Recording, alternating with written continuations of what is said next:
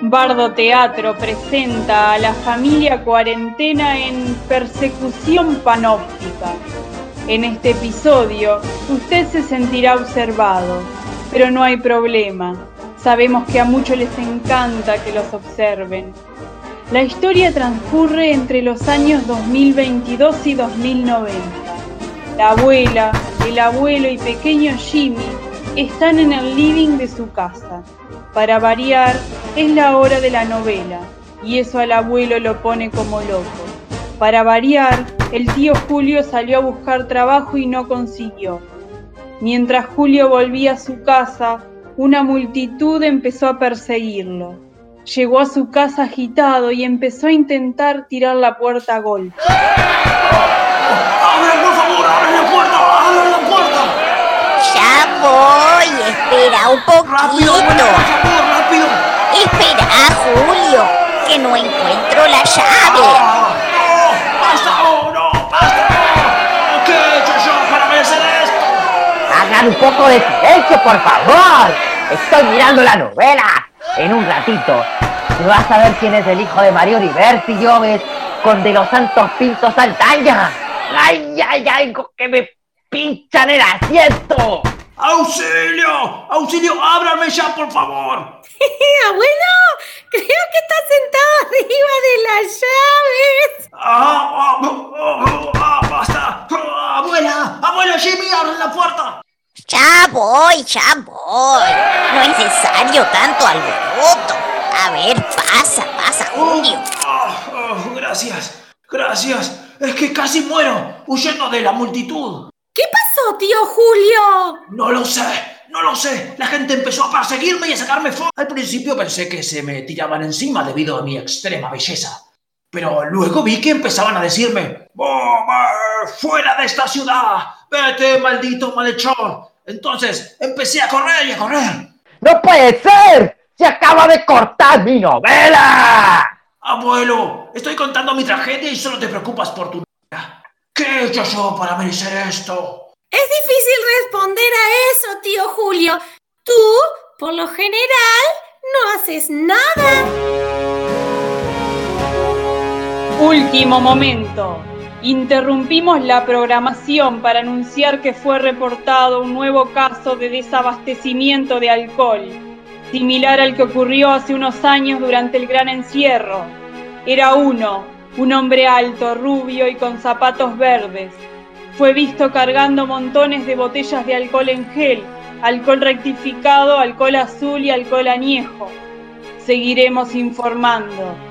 Volvemos a estudios, Blanca. Tío Julio, tú tienes zapatos verdes y eres alto y rubio. No salía a desabastecer nada. Yo solo salía a buscar trabajo y a vender las botellas que encontré en el botiquín para ver si podía hacer unos pesos. Se deben haber acordado de gran desabastecimiento y habrán pensado que querías hacerlo lo mismo. No entiendo nada. ¿Qué quiere decir bastimiento? Desabastecimiento, Jimmy. Quiere decir que algo se acabó y que no se consigue. Desabastecimiento de alcohol quiere decir que no hay alcohol en ningún lado. Abuelo, creo que es hora de que la familia cuarentena conozca nuestro gran secreto. Ah, ha llegado el momento. Hace años, durante el gran encierro, esta familia vivía en otra ciudad.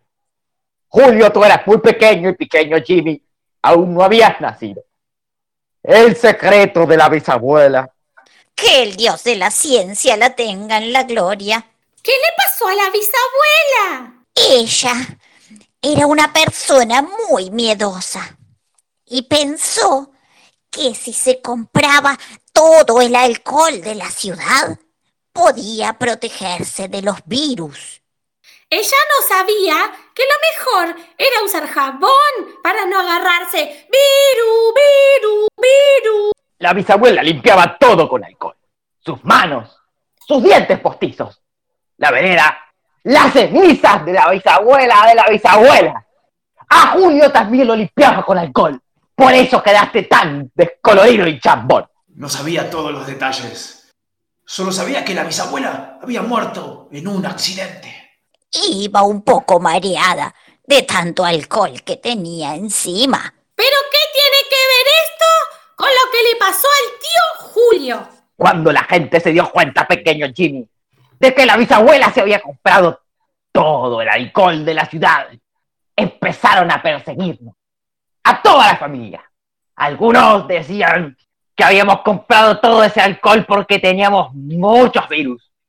Otros decían que sabíamos cosas terribles, secretos de Estado, que nos estábamos preparando para la invasión. Pasamos a ser los enemigos del pueblo. Y a los enemigos la gente los echa o los encierra. Nadie sabía que la bisabuela hacía todo eso porque no estaba bien informada. Nos persiguieron mucho. Eh, ¿Ven esa cicatriz que tiene Julio en la frente? Es de un tomatazo que se ligó. Pero, ¿por qué hacían eso con ustedes? Si la del relajo había sido la bisabuela. Porque cuando la gente tiene miedo, pequeño malhechor hace cosas raras. Nos tuvimos que ir a la ciudad y yo tuve que dejar mi trabajo. ¿En qué trabajabas, abuelito? Era galán de telenovela.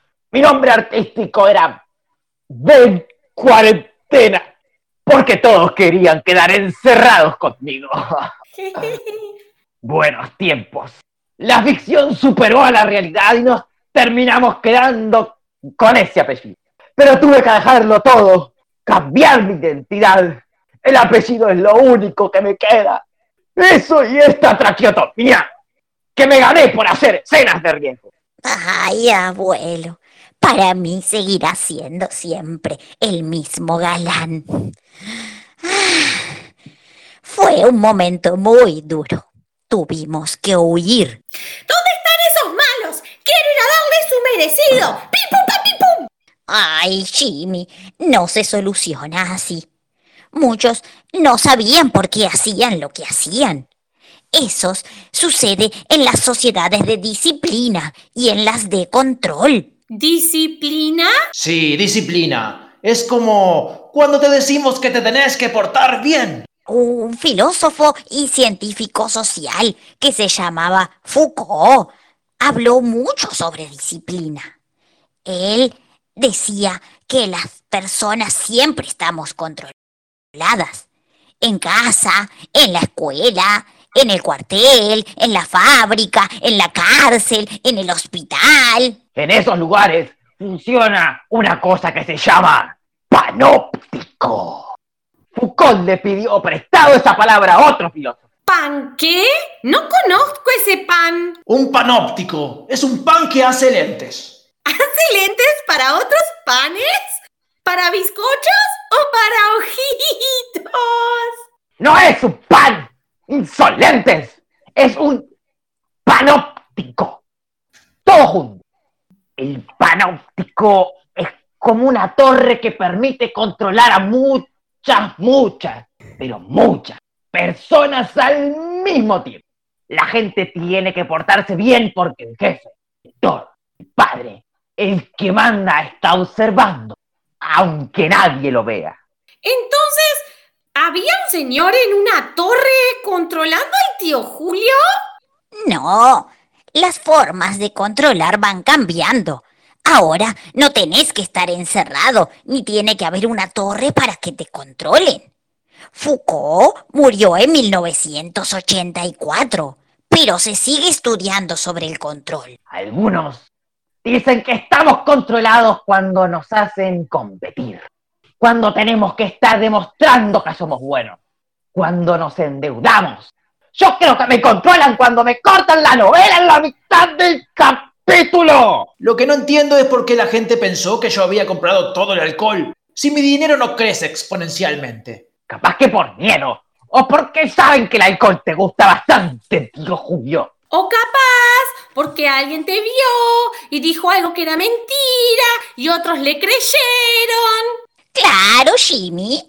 Y como la gente creyó que Julio había hecho algo que no estaba bien, le quisieron dar un escarmiento. El abuelo y la abuela estuvieron un buen rato explicando qué eran las sociedades disciplinarias y las de control. No fue fácil. Para explicar ciencias sociales hay que leer libros de 300 páginas, escritos por autores que a veces se pelean y que dos por tres meten palabras en latín o en griego. Encima, el que explica y el que escucha la explicación por lo general entienden lo que quieren.